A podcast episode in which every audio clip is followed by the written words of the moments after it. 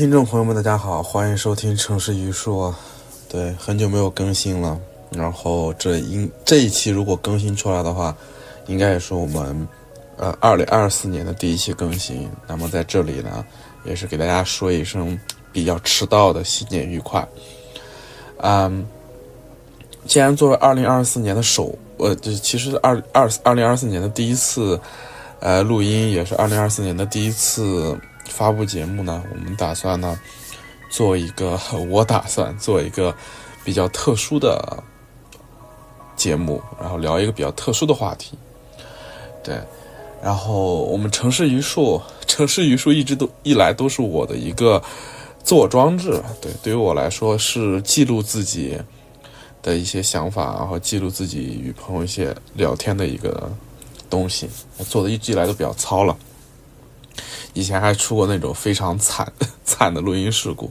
但是二零二三年过去了，然后我们这个号也有了四千多的订阅量在小宇宙上面，然后全平台加起来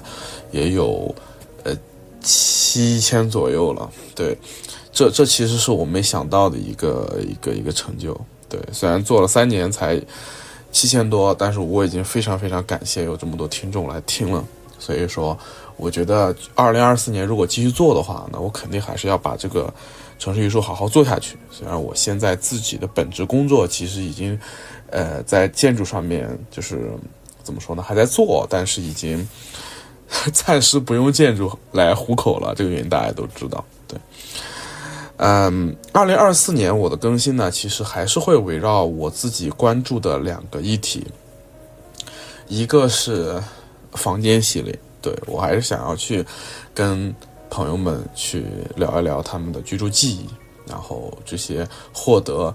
每个人各殊性的经验、居住经验，那这些东西能给我很大启发。那么我相信他也能给我们听众带来启发。这个启发可能就是很直观的，就是我们呃如此不同和我们的居住经验，它可以这样丰富，它还有很多种可能性。那么另外一些节目呢，就另外一个系列的节目，就是我们在二零二三年做的瓦砾谈。二零二三年做了八期瓦砾谈，最刚开始有一个固定的朋友的客厅来做，到后来变成了一个单口项目，单口的节目。那么我也会努力把这个瓦砾谈继续做下去，可能将来会找到新的场地，然后有可能就是在线上自己做。但是我觉得。呃，能够围绕一个特定的关于建筑的话题，无论它是大的还是小的，然后我们都可以去聊。对，在这个聊天的过程中，其实还是可以会发现更多的不同的视角。二零二三年我的实践其实更多了。二零二三年我的实践变得更多了。我在村里面盖房子，然后学到了很多东西啊。然后这个东西让我对建筑的理解也相对于过去的自己。更丰富了，这个时候我才认识到，就是直到二零二三年学了十年建筑的我，十一年建筑的我，才真正认识到这门学科是一门如此经验型的学科，但同时又要你有很强的，呃，很强的求真意志，去认识它到底是怎么回事儿。一方面在记忆上面磨练自己，另外一方面要对所有的经验有一种开放性的心态。所以说，我觉得，即便我暂时没有办法用建筑来糊口了，但是，呃，做这个节目依然可以帮助我去在这个学科里面，呃，走得更远。对，所以也很感谢大家。说了一个开场白，算是对我们二零二四年有一个呃展望。对，也对。但其实这个节目是想要对二零二三年做一个总结。然后这一期呢，其实我想做一个我一直以来都想做的事情，就是我呃最近几年工作过程中认识了很多朋友。那么交朋友嘛，当然就要交意气相投的。那么我在上海待这三年，其实认识的大多数都是跟我年纪差不多或者比我年纪稍微长一点点的建筑师。然后这些建筑师以独立建筑师为主，然后我们刚开始很可能就是在豆瓣上认识的，或者然后大家相互介绍认识的，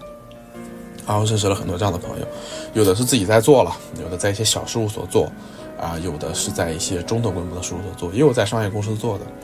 然后大家都是朋友，然后过去经常一块儿吃饭聊天。那么行情紧缩的这个情况下，我看着大家去在这个市场中，对，去仍在为自己热爱的建筑去坚持，对。然后去年二零二三年，我也跟其中的一些朋友有所合作。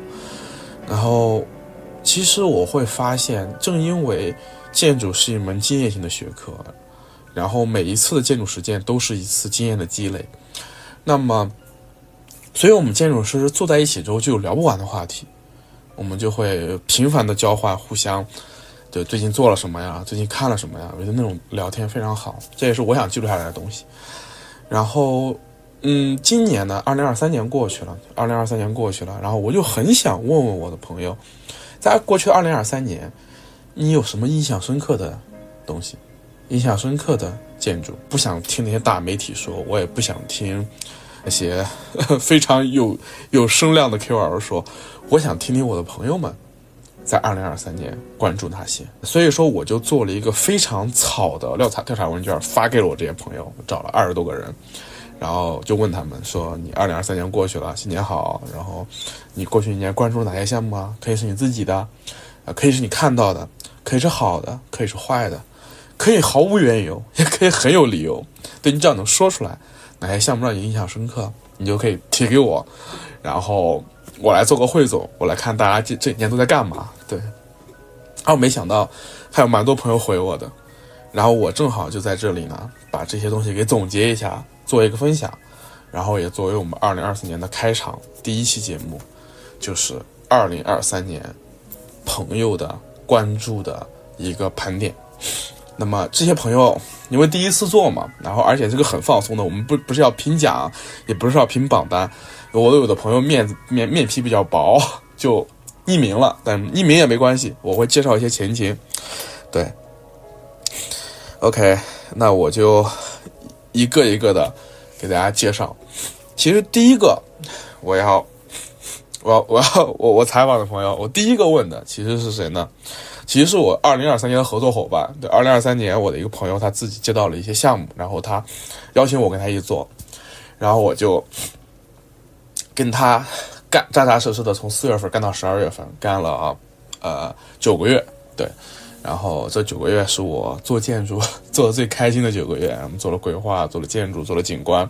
做了很多东西。然后从他那从他那里也学到了很多。然后熟悉我的朋友应该也都知道。这家事务所是在二零二二年成立，对，现在才两年的一家年轻事务所。然后目前就是在 二零二二零二三年年初的时候，就他一个人，对，然后一直到二零二四年的时候，我们总共只有三个人，那，到现在也是有呃四五名员工在一起工作了，对。虽然此时此刻一月份我已经 就是离开了，就是没有再继续帮忙了，但是我们依然保持着非常紧密的合作和联系。所以说，那么第一个推荐位我就给到体积建筑，也就是上海体积建筑工作室。然后他的主理人叫杨建飞，对杨学长，嗯，然后我非常非常在意看重他的一个推荐，所以我第一个就问他，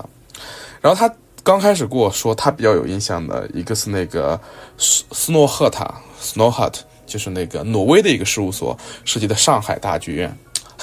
因为他就在那个江边嘛。对，然后我这个朋友他也住在江边，杨杨杨杨学长也住在江边。他说他在家可以看到江对面在建这个 黄浦江边在建这个上海大剧院，嗯，还在建。然后这个上海大剧院呢，其实我也看过它，我觉得我非常能理解他为什么喜欢这个建筑。对这个建筑，它其实，大家大家现在就可以搜一下它的那个效果图了。对，然后其实已经，其实其实已经拔地而起，搞得差不多了。然后你可以看出来，它的形式其实相对来讲还是比较简单的，就是你乍一看可能像个学生作业，然后一个一个大地盘的空间，然后上上面三个小盒子，然后一个大楼梯。但是呢。在徐汇滨江这个地方，它又是一个大型的公共建筑，它并没有抢戏，这一点是延续了上海的公共建筑的一个整体的设计设计理念，就是实用，然后并不要并并上海并不需要什么大型的公共建筑来，呃彰显自己，然后，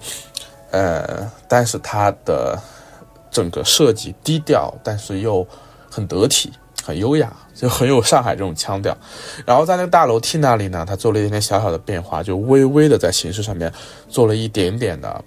嗯变化，然后让它有看头。然后这个处理的也非常好，对。然后它整体的比例啊，各方面都做的比较好。啊，我我非常理理解这个杨学长为什么会推荐这个这个项目，对。然后他紧接着说出来的两个呢，是大舍的金山岭和麦德的公租房。那麦德的公租房，MID 的公租房，我不知道是不是今年盖起来的，应该是今年盖起来的吧？因为去年比较火，不，二零二二年比较火，然后二零二三年可能是已经建成了。对，然后这两个项目其实。我觉得不用我多介绍，听我像听我播客的人肯定知道大舍，然后知道我们是很推崇大舍。呃，大舍今年的招牌项目就是金山岭这个项目，对，然后做的非常好，然后呃，对这个看得出来甲方对大舍是非常的信任，然后也给足了他们发挥的余地，然后这个建筑的整体在形式上还是在。在功能上面各方面都没得说，然后整体的意境上面非常好，建议能够当当地去现场去看的就可以去现场看一看。I M 的工作坊很有意思呢，这个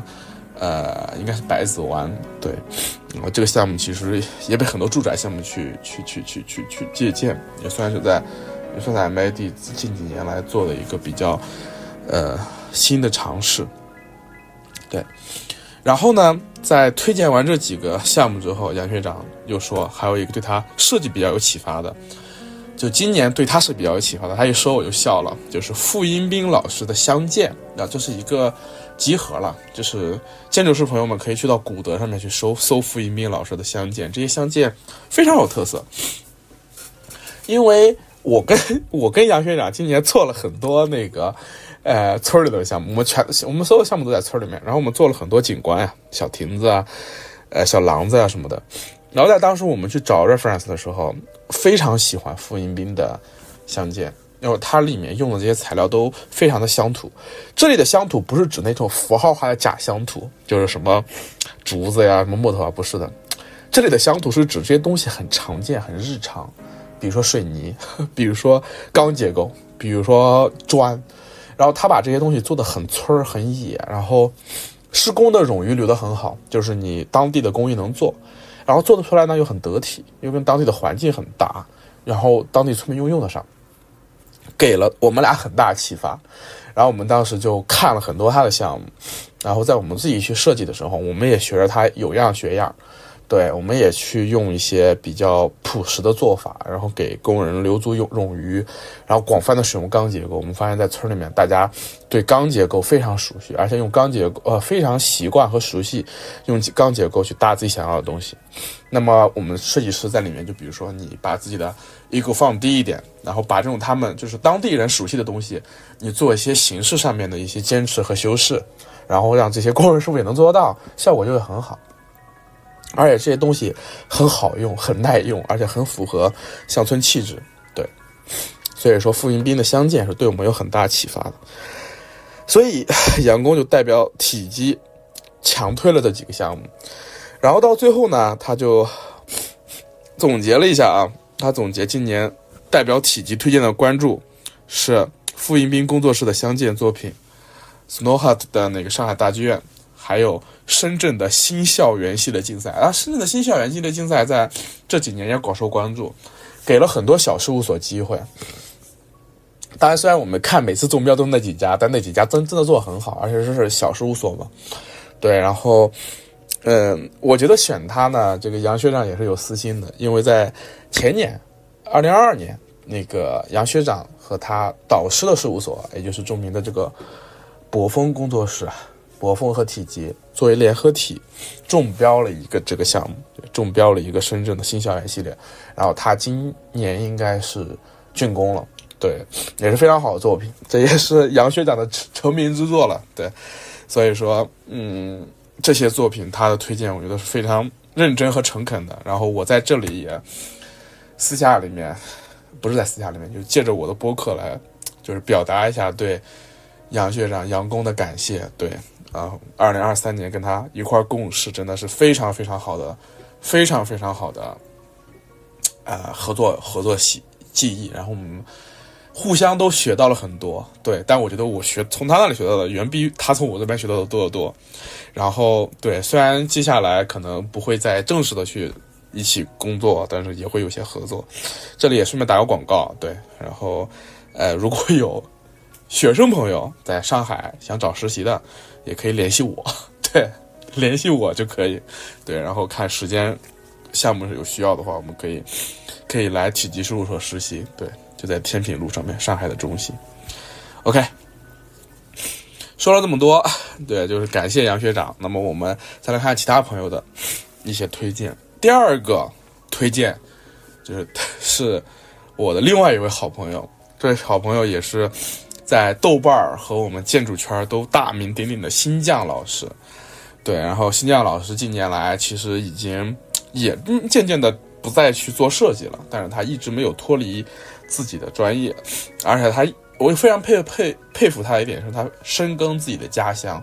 深耕自己的关注，也就是乡土和浙东的乡土建筑，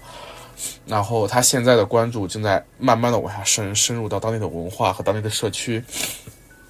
他这种对家乡的热爱，让他看待东西的视角。呃，非常好，而且他的学术功底非常扎实，对，所以今年我也是特地询问了，嗯，新将老师，他去年关注了哪些，然后他说他现在已经脱离原来的建筑师圈层了，所以其实看的可能会比看的不比原来少，但是不太会从形式、空间、秩序、材料这些建筑的基本问题去评价建筑了，它现在是更多的从社会化生产的维度来看，呃，更偏向是。社会视角，嗯，项目的运营的维度，以及拓展专业边界的可能性这些维度，所以我们先来看看新疆老师推推荐的几个项目。第一个项目呢是金威啤酒厂改造，这个项目呢是二零二二年的深双主展场。对，然后再下一个项目呢就是那个海口市延春岭垃圾渗滤液处理站。然后这个项目可以在谷呃谷歌上面可以搜到了。再有的那个项呃，再有的项目呢，就是黄浦江畔的社区之家，对维亚景观做的，他做了个小暖亭。对，然后嗯，最后一个呢是链市布谷里，是一个这个闲置的工业遗存，在小城里面的一个工业遗存做的一个活化。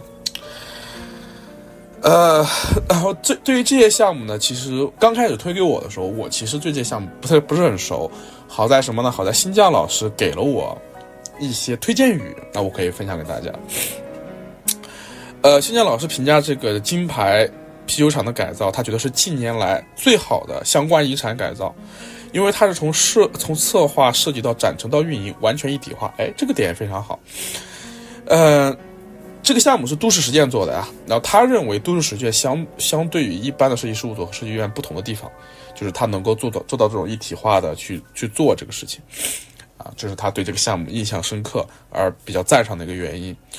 然后呃，那个链式的那个项目，也就是那个布谷里，是新疆老师的朋友们做的，然后他可能近距离观察看这个项目，所以印象比较深。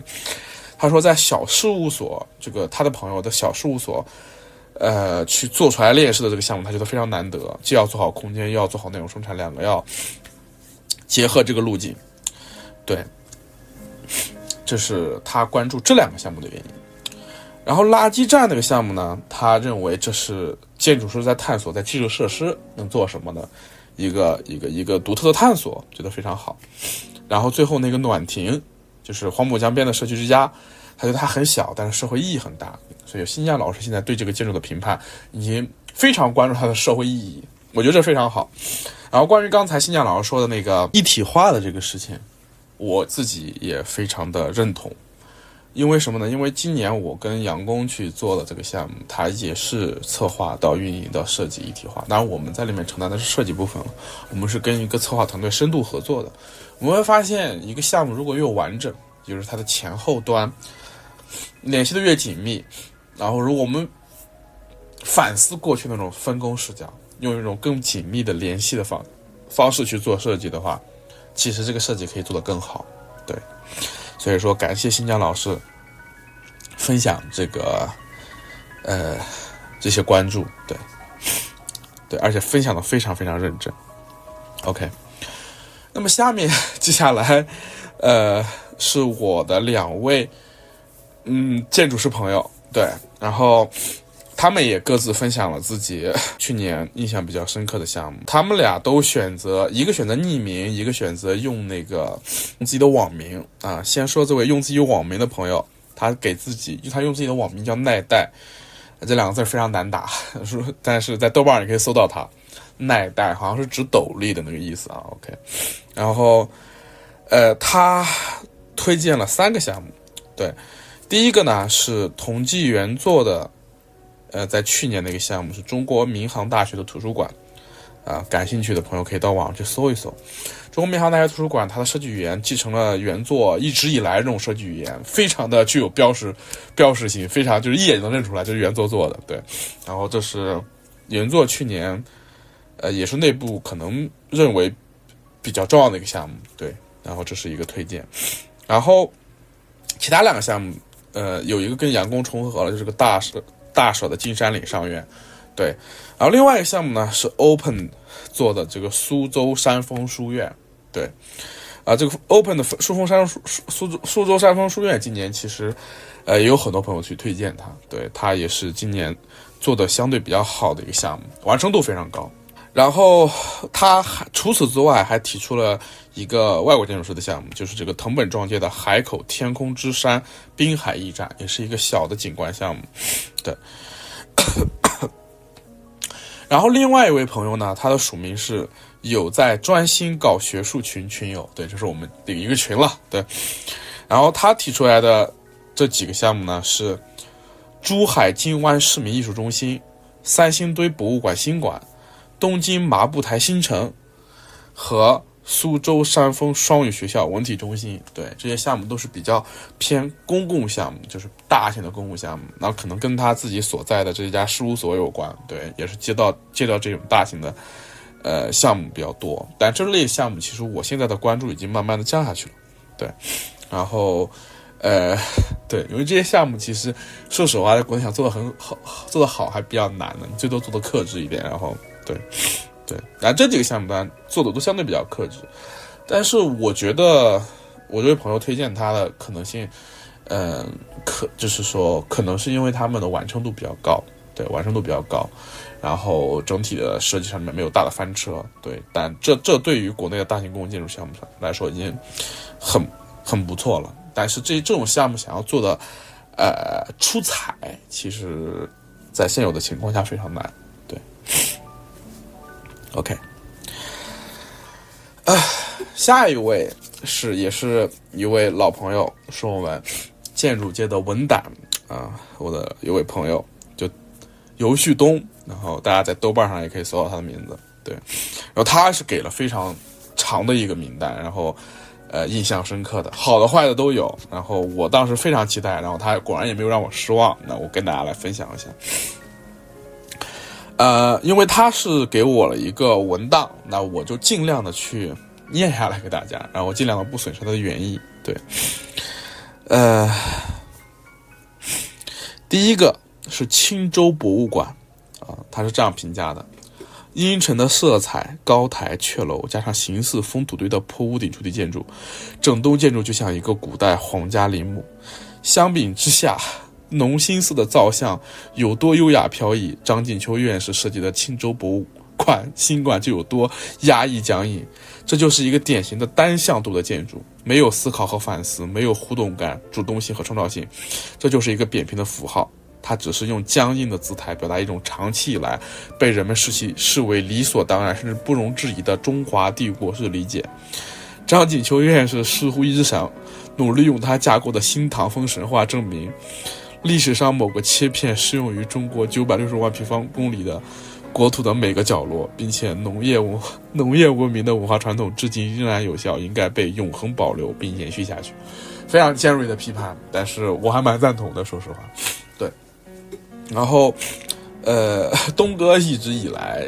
就是作为这个文胆，然后犹大炮在。呃，建筑媒体上炮轰，我觉得现在建筑媒体里面很缺这种声音，而且很需要这种声音。对，然后我也很期待东哥在接下来的观察中能够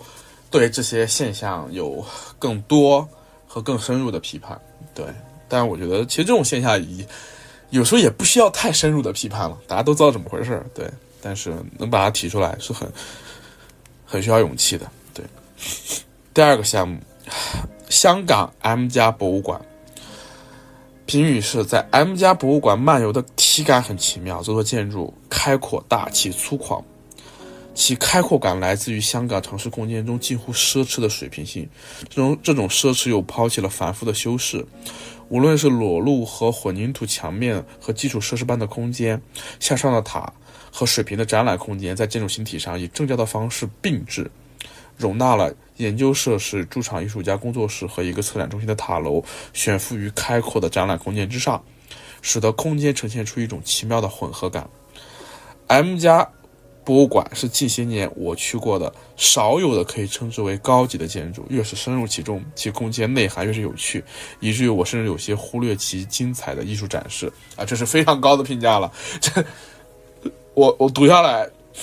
觉得现在就想去看一看，对，可见那个东哥非常擅长去 去去去给我们这种代入感，对。但我觉得这么说下来的话，还是需要去现场去看一看，这种空间上面来给空间和材质上面给人的这个冲击力，对。我觉得那那那既然都这么说了，还值得一看的，对，很好。第三个，故宫北院啊，就是应该是故宫博物院北院，对。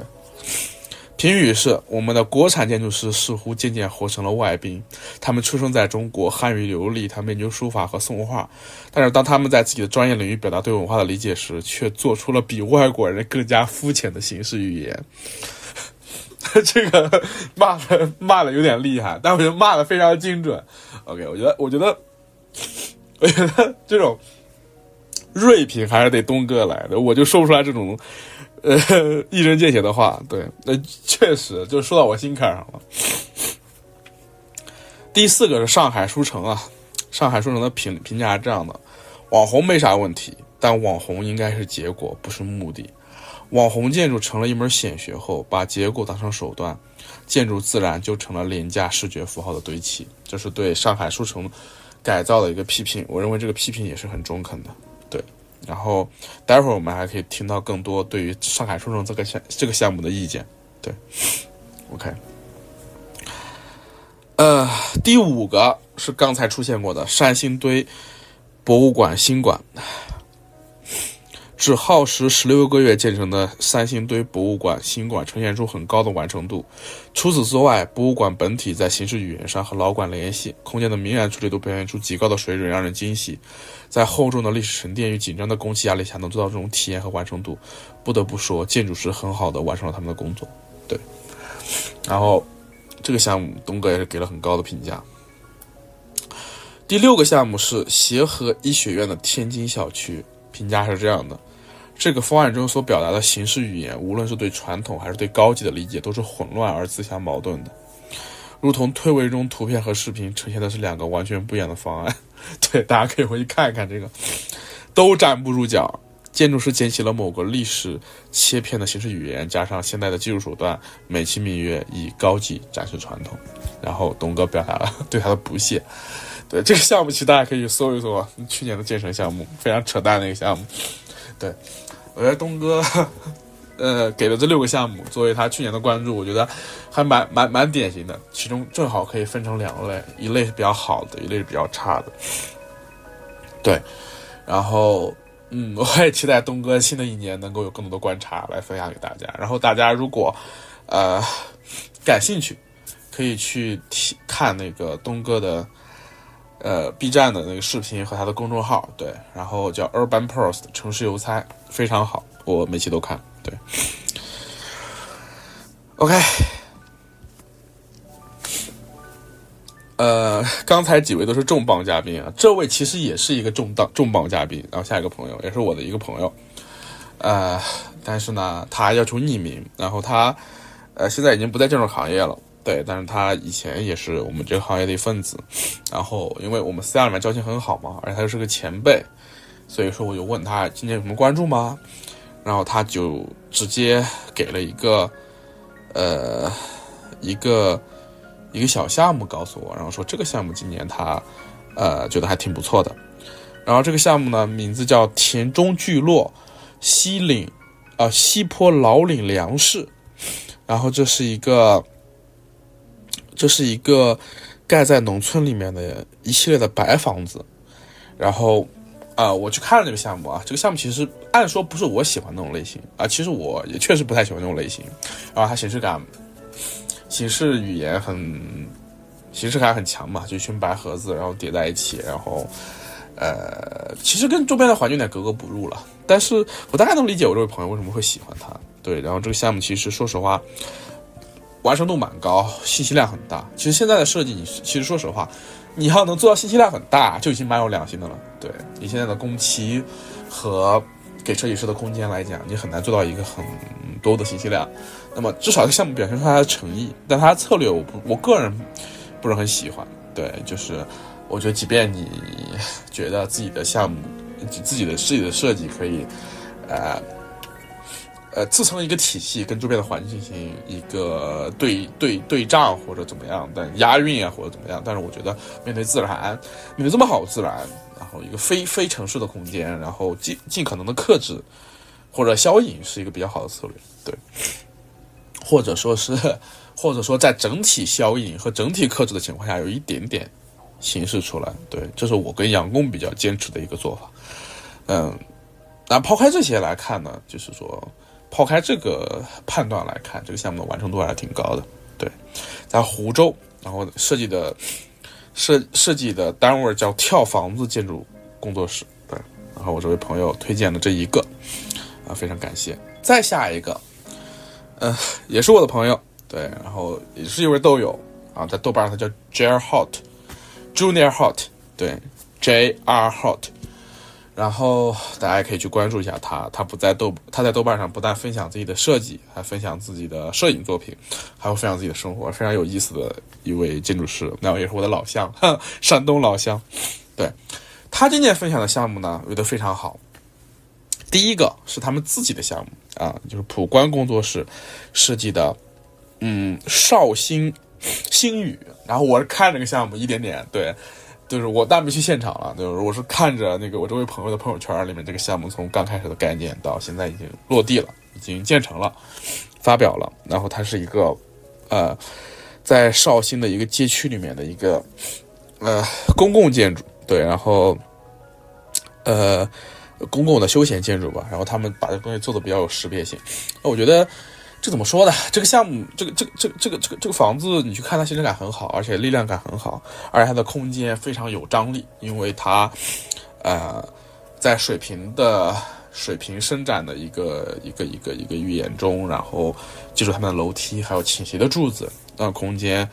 和和它的形式显得非常有张力，非常符合这个事务所的一个一贯特征。然后，呃，但是这些这些动作，其实在他们看来。或者我们客观的看来都是有其意义的，有其所指的，对，然后跟周边的环境和跟他们的设计意图都有很好的回应呼应，然后大家可以去有方或古德上面去看他们的推文，对，这是也是他们去年的一个非常重要的一个落地项目吧。但我自己的话会觉得有点有点有点形式感太强了，我不太喜欢这种形式感太强的东西，锐评一下。但整体来讲，我还是非常钦佩那个 J R Hot。Junior Hot 君的设计的，对，他是对建筑有着非常高的热情的，对。然后除此之外呢，他还关注南京小西湖街区的改造，他觉得今年确实是改造做的多，所以他们考察这方面的项目比较比较多。所以说，南京小西湖是他们今年主要考察的一个一个一个一个项目。再下一个项目呢，是呃，不是再下一个项目，在下面呢是我的另外一个朋友。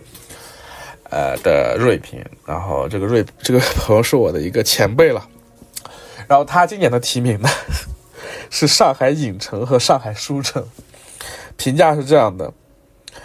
臭的令人深刻，彰显了领导们肤浅浮夸的后现代审美，然后展示了建筑师得多庸俗才能讨领导欢心。然后这么一说呢，他说他自己今年印象深刻的还都是于老师的方案，主要方案令人过目不忘，建筑圈的芙蓉姐姐，然后还要求一定要匿名，就因为是锐评了。我觉得 OK，我相信很多建筑师今年其实都都面对这种东西有一种无力感，就是而且我不怪他们，我不觉得他们的刻薄是是是，我不觉得他们的刻薄是。是没有道理的，那确实，有的人会说你吃不到葡萄说葡萄酸，但是我觉得这个道理不能这么简单的说。对，现事情变成现在这个样子，就只有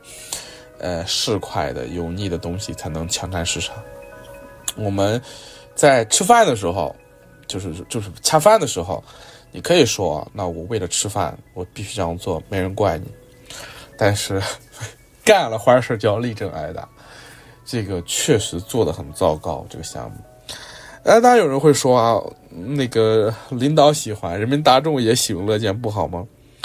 但是，一方面，无论是上海影城的改造，还是上海书城的改造，因为上海书城的改造里面很多功能性的问题解决的不是很好，人民大众并不喜闻乐见。而且，这种浮夸的审美呢，怎么说呢？就是这种浮夸的审美、虚荣和庸俗，即便它在现在这个互联网。社会或者说在这种流量至上的社会中，会有经济上的爆炒，但是并不影响大家对他看不起。然后这位学呃这位学姐的另外一位朋友，也是她本科室友啊，对，也是我另外一位好朋友，然后推荐了两个比较有印象的工作室，我可以给大家推荐一下。第一个工作室的名字叫 Office KGDVS，对，这是一家国外的工作室，对。大家可以去那个，去去去去去去去搜了，对，然后那个这个这个单词太复杂，我就不会念了。你直接搜那个 Office KGDVS 就可以搜到。对，这是他今年发现比较好的工作室。我点进去看了一下他们的网站，确实他们的项目都蛮合我胃口的。然后以城市中的公共项目为主，对，然后呃，可以看一个正常社会的城市城市项目应该是什么样子。对，就是很简单，但信息量很大。信息量大，在在在在我们这儿真的是一个 奢求奢望。对你，你很难，你很难想象我们这边的建筑一个方案会让你觉得信息量很大。因为什么呢？因为因为设设计是这样的，设计像你生活一样，你要先问一个好问题出来。就我们这边没有好问题，就没有好需求，那你的设计的信息量就大不起来。你可以想，你可以想象一个。呃，一个一个欧洲社会，或者是一个怎么说，有一个有 council 的城市，一个有议会的城市，然后一个一个一个有有非常丰富的公共议事机构的一个城市，它那个项目会有多少问题，就是多少需求，这个需求的量直接导致会影响你的设计的量。对，如果他们的资金足够充足，给设计师的周期足够长，然后又有丰富的这种。监督机制去盯着设计师，然后去给他们提需求，当然这会让这会让建筑师烦死的。但是，我觉得这是国内建筑师也没有接受过这方面很好的训练，就是没有这种呃公民社会的训练，然后导致他们对城市中真正的需求其实是不敏感的。就我们这边的建筑师，他只能有那种比如说天才或者非常有道德 道德。道德压力的人才会在城市项目，就大型城市项目中去考虑非常非常非常多的东西，而在一个正常社会中，这些东西本来不需不需要有他自己去想，可以是有议会或者有不同的层级的机构 council 去提的，但是我们这边没有。但你看这个 Office KGDVS 就可以知道一个正常的社会它的项目的结果是怎么样的。对啊，然后另外一个事务所呢，是一个上海的事务所，叫上海斗西工作室。对，然后，呃，做的也很好的，但做的都是一些小项目，很小很可爱的一些东西，也很非常符合我这个呃朋友的风格。对，他们的网站是三 w 点 dilab 点 cn，然后叫斗西工作室。感兴趣的朋友呢，可以去。关注一下，对，OK，下面这个环节到了我另外一帮朋友啊，这帮朋友就是南方的了，对。我们跳出上海，然后去问问南方的朋友。对，然后首先是几位在，也是豆友啊，对，也是豆瓣上的朋友，然后在豆瓣上很活跃的南方的设计师。呃，第一位是子天老师，对，大家可以到呃那个豆瓣上去找他，我忘了他豆瓣 ID 是什么了。对，子天老师，因为有缘分的话，你在豆瓣上可以找到他。对，然后他提出来了三个项目啊，第一个项目呢叫虚幼园，然后是苍山下的建筑工作室之间建筑设计的这个虚幼园，应该是给他们自己的办公室做的设计吧？对。呃，对，之间设计事务所，大家可以去看一看，是在一个是在大理吧？对，它是在一个荒废的石头房子，荒荒废的石头上房子背后去盖的这么一个设计，在云南大理，对，云南大理，很有意思的一个设计。然后第二个他推荐的项目呢，叫坡上之家，设计设计方是茶社办公室，呃，不是设计方，是设计方吗？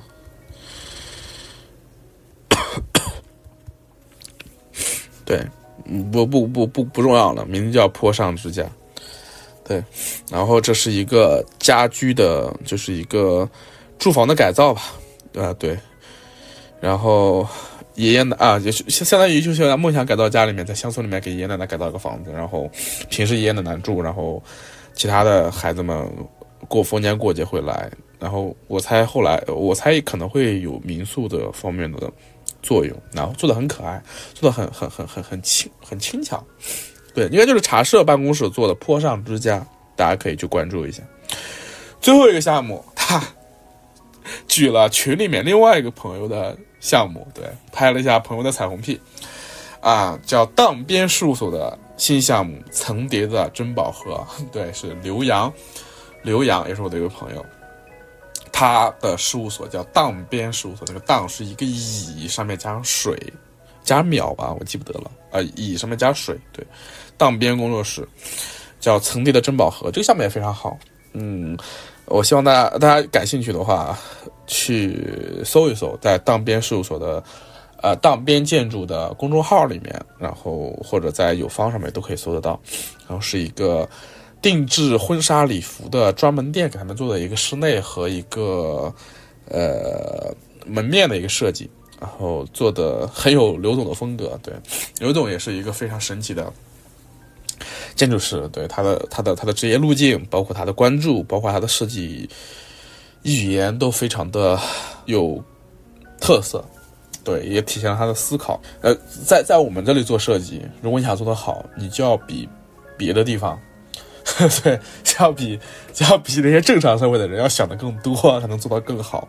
那么，那么如果将来我们这边的建筑师有机会在，呃，一个怎么说，呃，限制更多，然后有更多声音，然后有有更有机会去做这种，呃，更有更有更有机会去做那种更具有公共性的项目。对我们我们这么说，我相信像刘总这样的。愿意去多想的建筑师呢，就可以可会做得更好，对，会做得更好。下一位呢是我的朋友 黄油老虎饼啊，对，黄油老虎饼啊一位高校老师，对，然后他的年度优选是内藤广，内藤广的设计叫京都鸠居堂，那个字念鸠吗？应该是鸠吧，京都鸠居堂，不管了，回自己搜吧。内藤广的京都鸠居堂推荐原因是。非常完美的结构表达和精确优美的对传统节点的继承关系的表达，可以成为对照观看的是最近上海交大设计学院中庭改造项目，可以看出日本建筑师和中国建筑师在看待传统上完全不同的策略方式，或者说传统地方风土建筑对我们当下的设计到底意味着什么的不同理解。这个项目其实他推荐我完全不惊讶，因为就是我看了这个项目，然后这个项目大家可以在。黄油老虎饼自己的豆瓣相册里面去看，OK，然后就非常符合他的关注了。他自己自由就是做这个传统的木结构，包括民居的一些研究的，我觉得非常非常好。他的这个推荐呢，我觉得可以就是就着内藤广的这个项目，大家再去看看东哥批判的那三个项目，就可能就会更有启发。这样对。然后黄油老虎饼说，今年比过去两年看了很多好房子，尤其是在有建筑师的房子的层面变多了，主要是可以出国了。然后呢，他又推荐了妹岛在全岛的各种小房子，都感觉让人非常印象深刻，非常轻盈，非常简单。然后最后一句很重要，背后又是非常深的对本地社区的思考。他的项目超越了建筑实体本身，这里的关注就在于，你看。他提到妹岛对本地社区的思考是是有很多的，而且但我觉得这东西其实说实话不一定是他的思考，当然他的回应手法和他自己的独特的设计语言，这就是一个建筑师当然可以更关注自己的手法、设计语言和自己的对比如说轻盈、对一些更抽象的东西的追求，但是一个建筑师同时也要去考虑你建筑跟环境、跟社区之间的关系，但是建筑。跟环境、跟社区之间的关系，这些东西有时候有一个机制可以逼着你去更好的思考它。比如说，有人组成的环境委员会和由人组成的社区委员会，呃，你听取他们的意见，然后再思考，比你自己干想要强得多得多。所以说，妹岛自己能有这些对本地社区的思考，肯定是本地社区治着他了。对，日本也是有那个一套。建筑设计的一个呃参参与的一个方式的，就是比比我们这边要完善很多了。然后最后一位呢，最后一位也是我的，最后一位也是我的一个朋友啊，就是也不是最后一位，他是到第二位，最后一位应该是我自己。对，OK，呃，到第二位呢也是我的一个朋友，然后他原来建在建筑行业内，现在去创业了，做的挺不错的，就做做家居品牌了。对，但是他仍然他的工作仍然跟跟建筑有关。所以说呢，我来这边就分享一下他自己今年关注的项目。第一个项目，他提名的是单向空间，要委托大舍做的大谷仓啊，大谷仓单向书店大谷仓在那个浙江杭州的安吉文安吉文化安吉的良渚文化啊不不是安吉，浙江杭州的良渚文化村单向书店大谷仓，为什么呢？因为他参与了室内部分，对。也算是自建吧。然后下一个项目呢是 Open 的新作山峰书院，对。然后这个项目他觉得就是还蛮不错，但其实我我会觉得我我会觉得一般，对对我来说其实感太强了。然后他推荐的原因是因为他之前的舍舍友画的施工图，对他都是走那个亲亲亲亲戚朋友这一块的，对。然后呢？嗯，除此之外呢，他又推荐了另外两个项目，然后其中一个是潘辉老师的设计，潘辉老师给中国矿业大学的休息室，呃，对建的做的改造，建筑学院的休息室改造，用一些木结构做的很很，呃，形式感很强，但同时我觉得是在潘辉老师就我的潘潘老师的项目中比较比较克制的了，对。所以说，大家可以去看一看。那在哪里可以看到呢？去 Instagram 上面去关注潘辉老师吧。对，嗯，另外一个项目，它的推荐是这个莫干鱼街。莫干鱼街在莫干山的一个改造，在莫干山的一个改造。对，然后叫莫干鱼街，大家可以去搜一搜。对，他觉得这个项目也不错，算是一个小的一个综合体吧。对。嗯，对，这位朋友的项目就分享了四个，OK，然后到这里我看啊，已经将近一个小时了，那不少了，不少了。对，那么最后呢，呃，我作为 就是我今年也分享分享我今年觉得印象比较深刻的项目。但其实我今年比较关注的项目呢，其实就是朋友们推荐的这些项目，因为确实在呃这几年进行的过程中，我们在不断的探讨嘛，像复印兵的那些项目啊，像。呃，东哥瑞平的这些项目呀，像上海书城啊这些项目呀，我肯定有关注。但如果说我二零二三年最关注的项目是什么的话呢，肯定是自己做的项目了，对吧？那我自己今年印象最深的，当然就今年我驻场定施工的一个项目，就是刚才我们介绍的上海体积事务所建筑事务所建造的，在安吉的渔村设计的一个项目，叫文艺社的家。对，然后这个。呃，地方应该会成为，会在将来成为在安吉的文艺社的一个办公场所。然后同时呢也会有一些有两个房间的民宿会会开放给这个就是开放游客入住啊，这是一个呃民宿的改造吧。原来是一栋民房改造成民宿，然后它的方式也比较模式也比较新颖，是政府牵头，有当地的居民和呃运营团队合作，然后由我们建筑师来进行设计，然后做这么一个民宿，然后能够让各方都获利吧。对，然后我是在九月份在那边驻场了一个月，盯了它的整个的外装和内装的一部分的。施工啊，我当然今年也也也有一些施工上的配合。对，这个项目不是我设计的，这个项目是杨工设计的，杨学长做的。然后我主要是参与了一些后期了，但是在这个项目上面，我觉得自己学了不少。嗯，如果真让我学到了什么东西的话，我觉得是是两点，都是我跟体积建筑的杨杨学长学到的。第一点其实就是克制。呃，克制是我的一个口号了。今年在实际做设计的时候，才知道真正的克制是什么，就是，哎，有点像奥卡姆剃刀原理吧。因为建筑这个东西嘛，呃，尤其是我们接触的这种乡建项目，或者尤其是一些公共的设计、公共项目，公共项目它用的是公共预算嘛。这个时候，其实克制一方面是减减少预算、减少浪费，另外一方面是避免这个建筑带来的问题。那么你越克制，它问题就会越少。然后你遏制住在建筑中旺盛的表达欲是很重要的。我觉得这一点，这一点在当代设计中尤其重要，因为呃，当代的建筑设计，尤其大型公共建筑的设计，非常容易造成浪费，因为呃，建筑技术的提高和行政权力的行政权力和行政和资本的强大导致。呃，我们有条件去做非常浮夸的建筑，然后但没有东西来限制这些浮夸的建筑。那么设计师在这过程中能克制一些是最好的。然后同时呢，呃，这种克制并不是让你在形式上面乏味，而是说要在最简单的方式下去让自己的建筑得体。对，就像一个人既简朴 又收拾的立立正正的，很称头。对。嗯，这个这个很重要，然后在一些细节上多花心思，对，然后而不是说想着在自己胸口别个大红花什么的，这是我今年在杨学长的设计里面感受到的东西。然后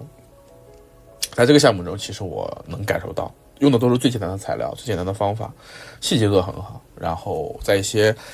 小地方有巧思，而不要求自己做出来那种大动作，我觉得这一点非常关键。对，这个非常好。然后再有呢，就是说，呃，再有就是对对对一些信息的敏感吧。就是，呃，这个东西不单单是杨学长教的了。就是我在村里面驻场的时候，会发现为什么你盯现场很重要，或者为什么给具体的人做设计很重要。因为你跟具体的人做设计的时候，你会发现。建筑设计之所以是一种经，是一门经验经验学科，就在于它的设计过程非常依赖经验，而这个经验不是你自己的经验。就说如果你把你自己的经验教条化，说啊，我过去有经验，我做过相类似的设计，你放心，这个时候你往往要翻车的。你要尊重的是那个场地上所有的知识和经验，那个场地周边的任何一个人跟你说的每一句话都可能很重要。对，啊。那棵嗯，那个周边的树，周边的阿猫阿狗，这真的就是那个周周边的狗有可能到你家院子里拉屎，这这也是个知识，这也是一个信息量，它会成为你设计的一个某一某某一部分的起点，对，对，就是这对这对这些信息的谦卑吧。所以说，在做这个项目的驻场的时候，我们做了很多设计的变更，这些变更其实都是跟周边的邻居聊出来的，他们可能会驻足。观看你的建筑，然后给你提一些问题，质问你。这个时候，你是告诉他我比你专业，还是好好的倾听他们，然后看看自己这个项目哪里能改进呢？这是每个建筑师自己做决定的事情。但是，就是自大总是要吃苦头的。这是我的推荐啊，我推荐的就是这个。然后，二零二四年这个项目会，呃发表会公开，也希望大家多多支持，去住一住，如果有条件的话，对，应该还是蛮不错的。OK，呃，今天给大家分享就这些，也是一个多小时，我觉得挺好的，对，也算是赶在一月份把这个总结放出来了。然后我，唉，就是我还蛮感慨的，就是我听到我同行们、朋友们推荐这些项目，会发现就是大家一方面还是在这行业中，就是真的是艰难前行；另外一方面，大家都知道，大家都隐隐约约意识到了这个行业所面临的问题。对，呃，传统和现代是一方面。权力是一方面，年轻建筑师的艰难也是一方面，对。但是在这种艰难环境下，如果你 如果能坚持下来的话，我我不知道，肯定会有爆场的吧？对，我我我我也没什么好说别人的，因为这个东西自己都不一定能坚持下来。总的来说一句，就是我非常敬佩现在还在努力的去进行建筑实践的朋友们，对。然后我也非常希望自己能够记录和。呃，一直坚持记录他们的关注，啊跟他们交流。对，然后对于我自己这个博客第三部分，其实我希望将来就是在二零二四年吧，对，能够多记录一些这些内容。身边的朋友们在做什么？身边的朋友们在看什么？我争取可能每个月做一次这种 收录啊、总结啊之类的，我做做我们建建筑行业的大事记，我觉得都是都是都是可以的，都是有必要的。对，OK，那么今天。这期城市语数就到这里了，对，然后感谢大家的收听，然后也祝大家二零二四年能够各自在自己的道路上面更加坚定的往前走，然后也希望自己能够把这个城市语做得更好。然后如果你听下来这一期，感受到了我 真诚的想要把这个节目做好的话，那无论你是老听众还是新听众，都希望你能够关注、点赞、转发给你的朋友，然后，啊，对。然后让我们一起为建筑行业祈祷，对，谢谢大家。